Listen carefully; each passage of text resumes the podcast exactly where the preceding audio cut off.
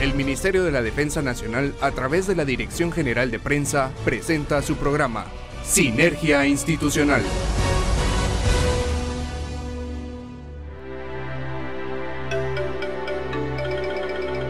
Buenas noches Guatemala, Sinergia Institucional Radio les saluda una vez más, gracias por acompañarnos en esta nueva emisión. Como si nada, se pasa el tiempo y ya nos encontramos en el primer programa del mes de febrero. Les saluda el subteniente Juan Carlos Rosales, en esta oportunidad compartiré micrófonos con Marisol Ruiz. Para cada uno de ustedes, la mejor de las noches, será un gusto acompañarlos en todas sus actividades que estén realizando. Así es mi subteniente Rosales, hemos preparado un programa muy especial en el cual ustedes, amigos redescuchas, conocerán parte de las actividades que realiza el Ejército de Guatemala en beneficio de la población guatemalteca en los cuatro puntos cardinales del país. Les saluda Marisol Ruiz. ¿Cómo se encuentra mi subteniente? Bastante bien, gracias a Dios, emocionado y feliz de que seguimos sirviendo al pueblo de Guatemala en los cuatro puntos cardinales, como bien lo mencionas, y por supuesto al servicio de la patria Guatemala. Esperamos que ustedes allá en casita, en la oficina, en el tránsito se encuentren muy bien, realizando con éxito todas sus actividades. Recuerden que a todo lo que realizan deben agregarle ese toque que da la diferencia y eso que es la actitud positiva. Así es, Marisol Ruiz, especialmente si usted se encuentra en el tráfico y va de regreso a casa, pues nosotros le acompañamos acá con esta programación,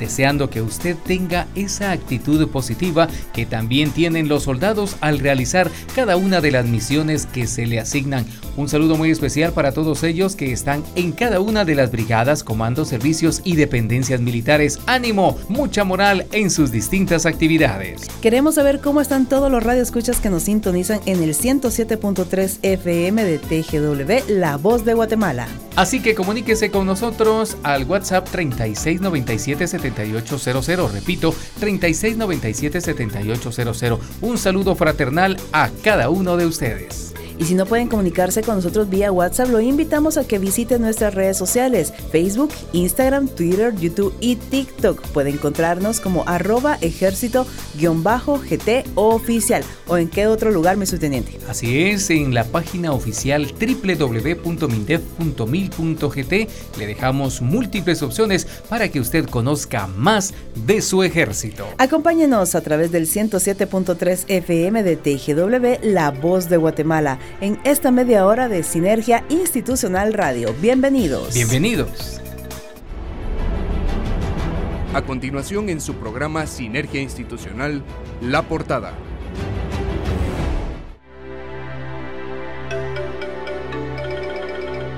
Hoy 7 de febrero, primer programa del mes, traemos para ustedes excelente información. En nuestra efemérides hablaremos del Día de la Monja Blanca. En nuestro segmento Conociendo Guatemala conoceremos datos interesantes del municipio de Hualán, ubicado en el departamento de Zacapa. No se puede perder el segmento de la entrevista, nos estará acompañando el coronel de transmisiones diplomado en Estado Mayor, Germán Ronaldo Max Vélez, director del Instituto Adolfo Bejol de Jalapa. Como cada semana rendiremos homenaje a uno de nuestros héroes caídos en el cumplimiento del deber. En nuestro segmento informativo le presentaremos las últimas actividades en las que participa el Ejército de Guatemala. Acompáñenos en esta media hora de Sinergia Institucional Radio y no se pierda ninguno de los segmentos. Comenzamos.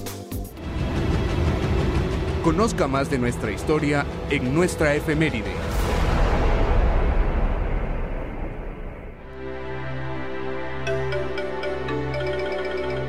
La monja blanca en Guatemala es la flor nacional y su día se celebra cada 11 de febrero, o sea, este próximo sábado.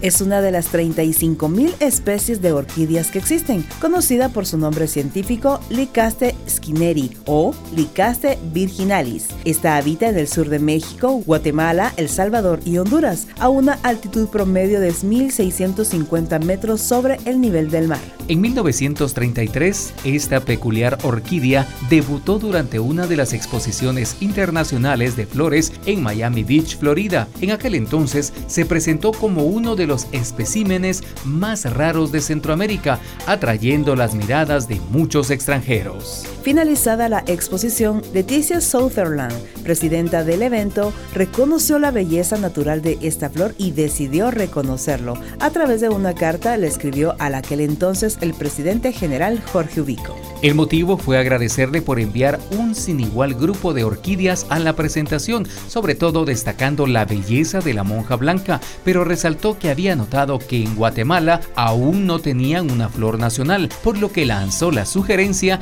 de nominar a esta orquídea. De hecho, las palabras de la señora fueron escuchadas y la nominación llegó hasta la Casa de Gobierno. Así, en 1934, el general Ubico emitió un decreto con el cual la otorgó el título de Flor Nacional a la monja blanca. A partir de los cambios gubernamentales, el presidente Juan José Arevalo prohibió la comercialización de bulbos y flores. El objetivo ha sido evitar la depredación del hábitat.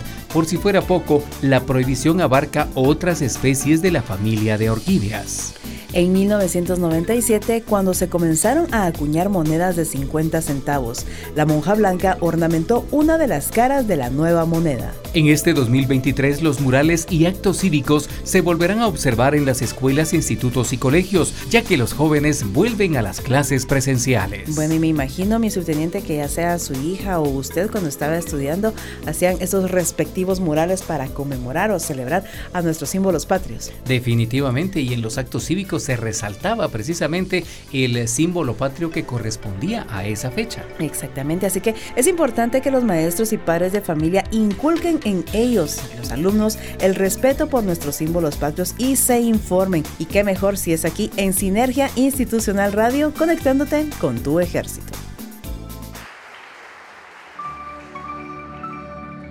En nuestro programa de hoy viajaremos a Gualán, el cual es un municipio del departamento de Zacapa, en la región oriental de la República de Guatemala, contando con una extensión aproximada de 697 kilómetros cuadrados. Es el municipio más grande del departamento. El municipio de Gualán colinda al norte con el Estor y los Amates en Izabal, al este con la República de Honduras, al sur con la Unión y Zacapa en Zacapa, y al oeste con Zacapa y Río Hondo que está en Zacapa y el store en Izabal.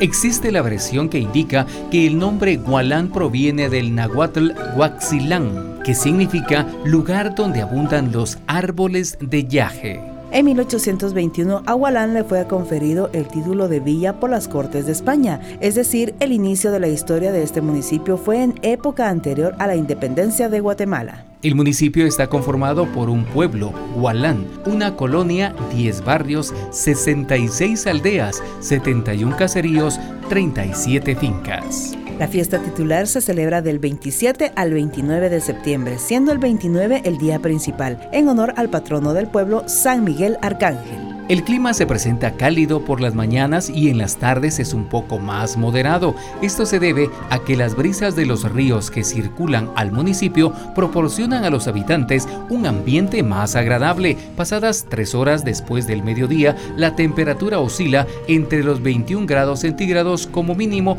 y 33.9 grados centígrados como máximo durante el año. Su producción agrícola se basa principalmente en el café, también el de maíz, frijol, tomate y hortalizas. La ganadería se basa en la crianza de ganado vacuno y como resultado de ello es famoso por su producción de leche y sus derivados. El municipio de Gualán se encuentra resguardado por 14 montañas cimarrón, Chical, del Chorro, del Jubuco, de la Sierra, el Bote, el Islote, el Mirador, el Socolón, el Zapote, Jalapán, Xinxin, La Jigua, La Providencia y Santa Gertrudis.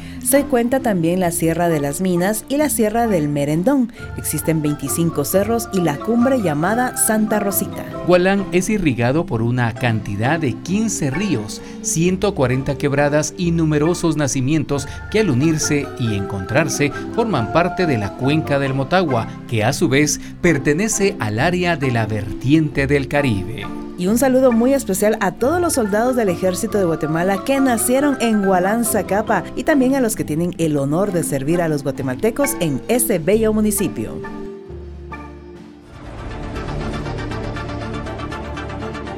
Conozca el trabajo del ejército de Guatemala en la voz de los protagonistas, en la entrevista de hoy.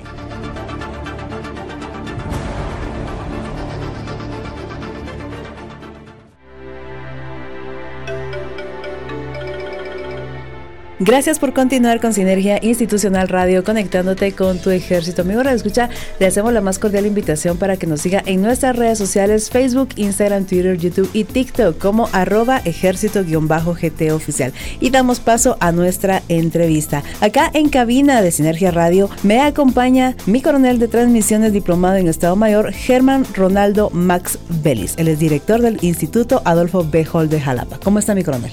Muchas gracias, eh, pues muy agradecidos por la invitación hecha al director del Hall de Jalapa para poder venir a exponer lo que se hace en el Hall de Jalapa, que es muy importante eh, como un proyecto de nación de sacar buenos alumnos. Muchas gracias, mi coronel, por estar acá en nuestra cabina de radio. Y también nos acompaña mi coronel de infantería, diplomado en Estado Mayor, Rubén Antonio Telles Cabrera, el director de la Dirección General de Prensa del Ministerio de la Defensa Nacional, a quien también le damos la más cordial bienvenida. ¿Cómo está, gracias, mi coronel? Marisol, ¿qué tal? Mucho gusto saludarle, mi coronel Max. Bienvenido, mi coronel, aquí a la cabina de Sinergia Institucional Radio.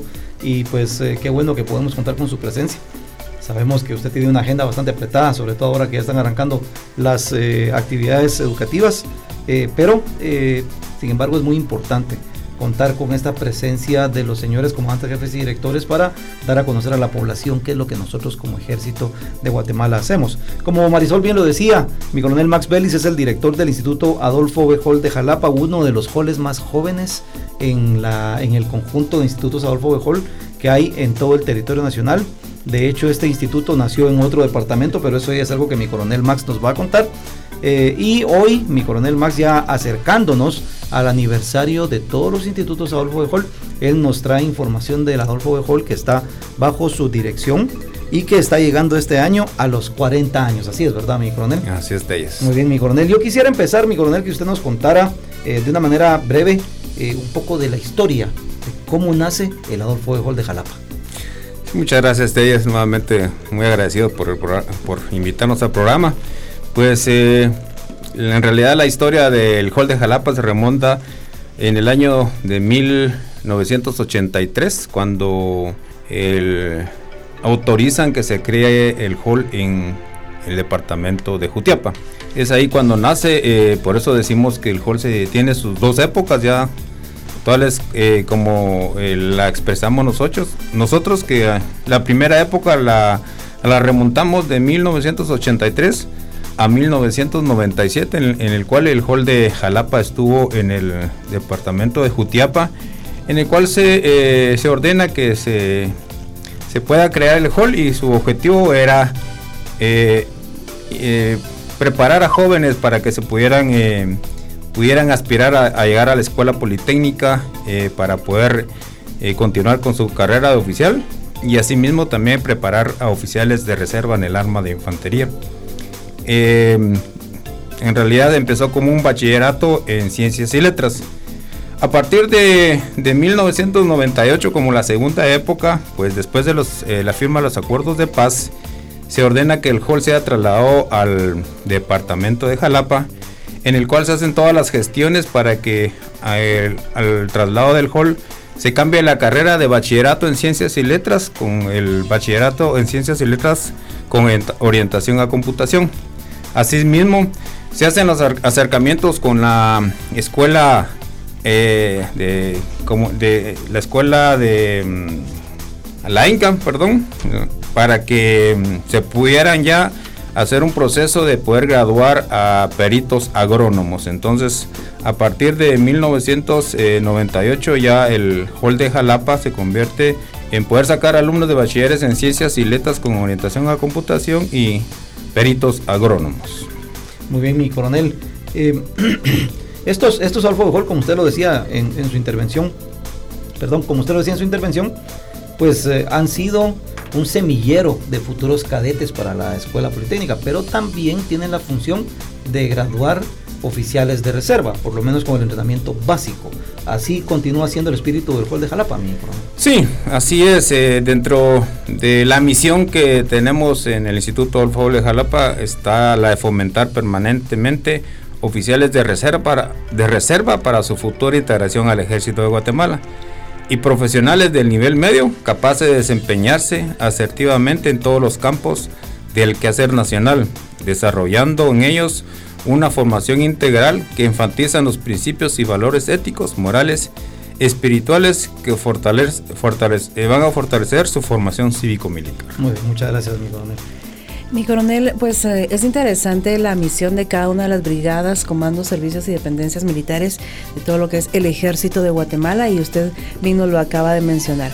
Con todo esto del COVID-19, mi coronel, ¿cómo fue ese desafío que ustedes tuvieron con los estudiantes? Bueno, si recordamos que a partir del 2020 eh, se suspendieron todas las clases a nivel nacional. Así es. Eh, tuvimos un gran desafío, no, creo, no solo creo en el hall de Jalapa, sino que en los cuatro halls que tenemos agronomía, porque eh, la carrera de agronomía es presencial, porque todo es práctico. Así es. En el 2020 sí se tuvo esa dificultad, pues en el 2021 se hicieron todas las gestiones ante el Ministerio de Salud, Educación y la ENCA para prestar eh, eh, lo mejor que se pudiera en hablando de saneamiento para que el personal de alumnos se pudieran asistir porque si los alumnos no hacen su práctica en el campo ¿qué se podía calificar entonces ya en el 2022 eh, el Ministerio de, Salud autorizó para que nuestros alumnos de agronomía pudieran asistir siempre cumpliendo con todas las medidas de precaución para evitar el, contagio entre los alumnos. Entonces, eh, los alumnos de agronomía en el año 2022 sí fue presencial. Ellos tuvieron que ir porque tenían que estar en el terreno, en la tierra, eh, para cultivar, hacer todo el procedimiento, cuidar a todos los animales que se tienen, porque si no, no se les podía calificar, porque como les repito, la carrera de agronomía más que todo es eh, práctico, es un 80% práctico en los cuales ellos se mantienen en el terreno cultivando.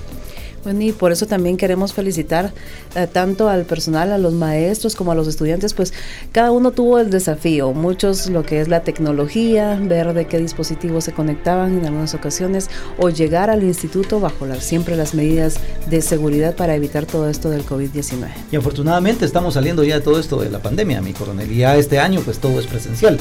Em, ¿Cómo continúa desarrollándose la educación en el hall de Jalapa? ¿Cuál es la oferta académica que tienen ustedes? Ya sé que hemos hablado de agronomía, pero ¿cuál es en sí la oferta académica? ¿Qué es lo que reciben y qué es lo que entregan ustedes al final del ciclo de educación de los alumnos? Pues fíjese que como habíamos hablado, tenemos dos carreras, la carrera de bachiller, bachillerato en ciencias y letras, comunicación a computación y también peritos agrónomos. Pues en realidad con los objetivos que nosotros perseguimos para que nuestros alumnos salgan como peritos agrónomos es eh, formar técnicos de alta calidad con liderazgo demostrado, capaces de difundir y aplicar eficientes y eficazmente la tecnología de producción agropecuaria, promoviendo el desarrollo sostenible del agro guatemalteco. Con relación a lo que es eh, eh, más que todo los bachillerato en computación, pues la carrera de bachillerato en ciencias y letras con orientación en computación se lleva a cabo en el marco de una educación permanente que permite la continuidad de los estudios en el nivel superior. Las o los graduandos de esta carrera poseen los conocimientos del uso de la tecnología y resolución de problemas relacionados con las ciencias, las letras y la vida cotidiana. Muy bien, y coronel, em, usted y yo somos exalumnos de la Adolfo de mi coronel. Eh, usted me comentaba que es exalumno del hall de, de Carchá. Yo soy exalumno del hall central, con un poco de diferencia en, cuanto a los años en que cada uno de los dos fue egresado de los Adolfo de Hall. Y en nuestros tiempos, eh, si vale la pena mencionarlo así, eh, era ingreso exclusivamente desde primero básico hasta terminar la carrera. Con el tiempo esto se ha modificado y ahora hay ingresos en todos los grados. Eh, es la misma situación en el hall de Jalapa. Así es, tenemos la misma situación. Eh, en el año 2014, por necesidades, eh, eh, una junta de los directores de todos los institutos Adolfo de Hall, donde se estableció que era necesario que pudiéramos aceptar alumnos de todos los grados y actualmente se está llevando a cabo para que al final puedan cumplir ellos una cierta cantidad de, de, de periodos de iniciación militar los cuales los acreditan como oficiales de reserva. Muy bien, mi coronel. Y esto siempre siguiendo lineamientos del Ministerio de Educación, que es a la larga el rector de Educación eh, de toda la educación liberal, como nosotros le llamaríamos, no militar. Sí, eh, bueno, en el hall de Jalapa eh, tenemos, como trabajamos tanto con el Ministerio de Educación como la Escuela de... Nacional Central de Agricultura. La Escuela Nacional Central de Agricultura. Entonces cumplimos los, los requisitos que ellos establecen, cumplimos con lo que ellos nos piden tanto de educación como de agronomía y también eh, cumplimos lo que el señor ministro de la Defensa Nacional, a través del señor jefe de Estado de la Mayor de la Defensa Nacional, nos ordena que cumplamos y si se, cumple con la misión encomendada. Muy bien, mi coronel. Y coronel Max, ya estamos acá en el marco de celebrar, conmemorar un aniversario más del Hall de Jalapa. Quisiéramos que usted le brindara un mensaje al personal que está bajo su mano y también para los estudiantes. Sí, muchas gracias. Eh, vamos a cumplir 40 años, como lo decía aquí Coronel Telles, en el Instituto Adolfo B. Hall de Jalapa, 40 años, el, más joven. Ya los demás halls creo que están casi arriba de los 50 años. Chiquimula creo que es el único que queda allá, que es, que es todavía más joven que el hall de Jalapa. Sí. Así es, ¿verdad? Sí, eh, sí, Chiquimula es el, más joven porque después de, bueno, nació del hall de Zacapa, ¿va? y se fue para, para que empezaran ellos agronomía, pues en este primero de marzo, pues una felicitación a todos los alumnos que actualmente están eh, estudiando en el Hall de Jalapa, asimismo los exalumnos del Hall de Jalapa, que son varios eh, exalumnos y que ellos llevan en el corazón al Hall de Jalapa y que siempre están pendientes de, de qué es lo que hacemos en el Hall de Jalapa. Y como una asociación de alumnos, pues nos apoyan en muchas cosas, pues felicitar a todos los integrantes de del Hall de Jalapa entre oficiales superiores, subalternos, especialistas, personal por contrato, personal de tropa y a todos los alumnos que este primero de, marzo lo, disfrutemos como se disfruta eh, una celebración por los 40 años que se van a cumplir. Mi coronel, ya casi cerrando esta entrevista y agradeciéndole una vez más por, el, por haber hecho el tiempo para venir. Eh, ¿Algún mensaje final que usted quiera mandar? Eh, ¿Cómo están de captación? ¿Todavía están aceptando alumnos o ya están cerradas las inscripciones para este año? No, todavía tenemos eh, espacio para que personal que esté interesado en poder llegar a, pertenecer y ser familia de los de los alumnos del Instituto Alfa de Jalapa tenemos espacio suficiente. Y todavía tenemos eh, el, aval del Ministerio de Educación que es hasta finales de abril, en el cual eh, los alumnos pueden llegar y pueden ser parte de, del Instituto Fuego de Jalapa. Muy bien, mi coronel. Vamos entonces ya a cerrar esta entrevista, mi coronel Max, una vez más. Le agradecemos el que usted nos haya acompañado este día en la entrevista acá en la cabina de Sinergia Institucional Radio. Eh, para todos ustedes, amigos guatemaltecos, pues eh, les recordamos que estas entrevistas lo que buscan es dar a conocer a usted cómo su ejército se integra, se organiza, se equipa, opera, se entrena y en esta ocasión cómo se educa y cómo también educa y orienta a la juventud guatemalteca para que ellos se conviertan en mejores ciudadanos, no solamente dentro de la rama militar, sino también eh, mejores ciudadanos en los campos distintos que ofrecen los institutos Adolfo Bejol. Tenemos el Adolfo Bejol Central aquí en la capital, un Adolfo Bejol en San Marcos, en Chiquimula, en Zacapa, en Carchalta, Verapaz y el Hall de Jalapa, que es dignamente representado hoy a través del señor director, mi coronel Max Vélez. Para todos ustedes esperamos que continúe con nosotros en la programación de Sinergia Institucional Radio. La dejo Marisol para que usted entonces cierre este espacio de la entrevista. Muchas gracias, mi coronel Max, mi coronel Telles, por este espacio que han brindado la entrevista. Usted, amigo Radio Escucha, por favor, sígase informando a través de nuestras redes sociales y recuerde que estas entrevistas las puede volver a escuchar y compartir en nuestro canal de YouTube. Seguimos con más de la buena programación de Sinergia Institucional Radio, conectándote con tu ejército.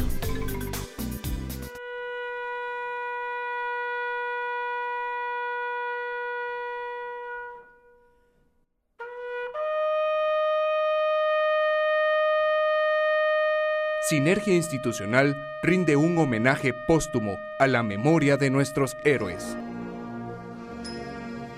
Hoy 7 de febrero rendimos homenaje al soldado de segunda Juan López Pérez, quien falleció el 26 de noviembre de 1985 en Machaquilá, Poptún, Petén. A cada uno de los héroes caídos en el cumplimiento del deber. Lo recordamos por su entrega y sacrificio al defender con honor a Guatemala, y el soldado de segunda, Juan López Pérez, murió por el ideal de una patria libre. A todos los héroes que ofrendaron su vida, dedicamos la oración del soldado caído en el cumplimiento del deber. Soldado que nos has precedido hacia el infinito, tu sacrificio no ha sido en vano, pues tu sangre generosa derramada nos señala el camino hacia la victoria, y tu ejemplo de patriotismo y valentía es nuestra consigna.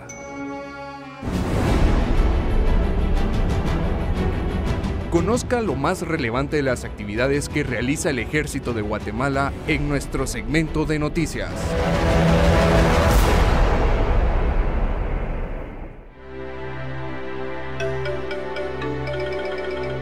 Iniciamos con nuestro segmento informativo. El pasado 2 de febrero se conmemoró el 172 aniversario de la Fuerza de Tierra y conmemoración del triunfo de la Batalla de la Arada en la Brigada Militar Mariscal Zavala, con acto protocolario y parada militar, presidido por el alto mando del Ejército de Guatemala, encabezado por el presidente constitucional de la República y comandante general del Ejército, doctor Alejandro Yamatei. La Batalla de la Arada fue dirigida por el general Rafael Carrera. En ella, el ejército invasor integrado por la coalición liberal de Honduras y El Salvador, a pesar de su superioridad numérica, se vio amenazado por el ejército guatemalteco e inició una retirada desorganizada, logrando los soldados guatemaltecos expulsarlos del territorio nacional, convirtiéndose así en la victoria militar más importante del Estado de Guatemala. La aplicación de los principios de la guerra, la adecuada utilización de la masa, economía de fuerza y sencillez de esta batalla,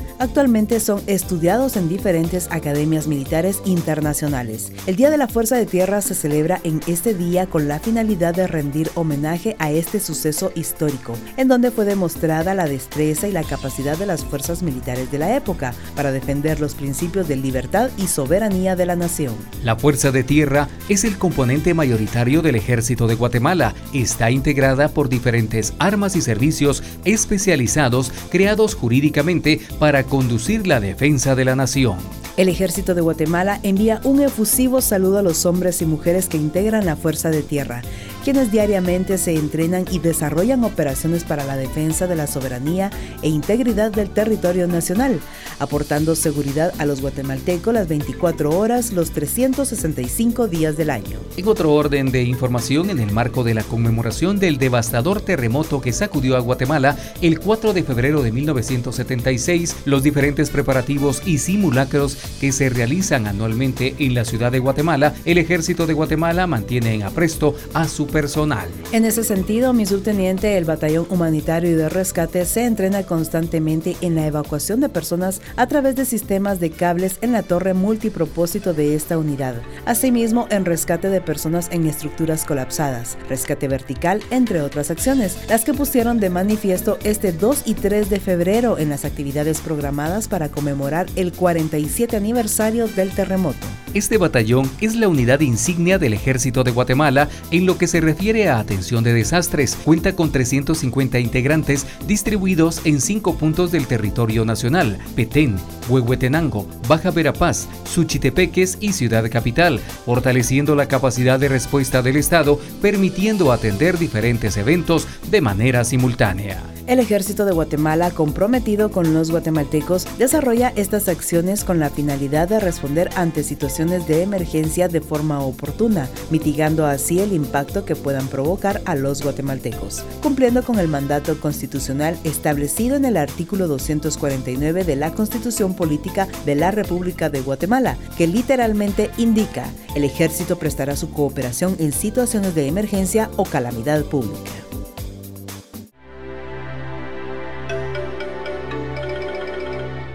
Amigos oyentes, hemos llegado al final de este programa. Esperamos que nos pueda acompañar la próxima semana, martes, a partir de las 7 de la noche, a través del 107.3 FM de TGW, La Voz de Guatemala. Le enviamos un saludo muy especial a todos los elementos que conforman las brigadas, comandos, servicios y dependencias militares del Ejército de Guatemala. También enviamos un saludo al Ministerio de Desarrollo Social, quienes están arribando a su noveno aniversario, a la Fuerza Aérea Mexicana Santana, quienes nos escuchan a través del www.mindef.mil.gt. Y nos despedimos con la consigna Buenas noches Guatemala, puedes dormir en paz, porque en cualquier parte de tu territorio siempre hay un soldado firme y leal a su nación. El Ministerio de la Defensa Nacional, a través de la Dirección General de Prensa, presentó Sinergia Institucional. Hasta nuestra próxima audición.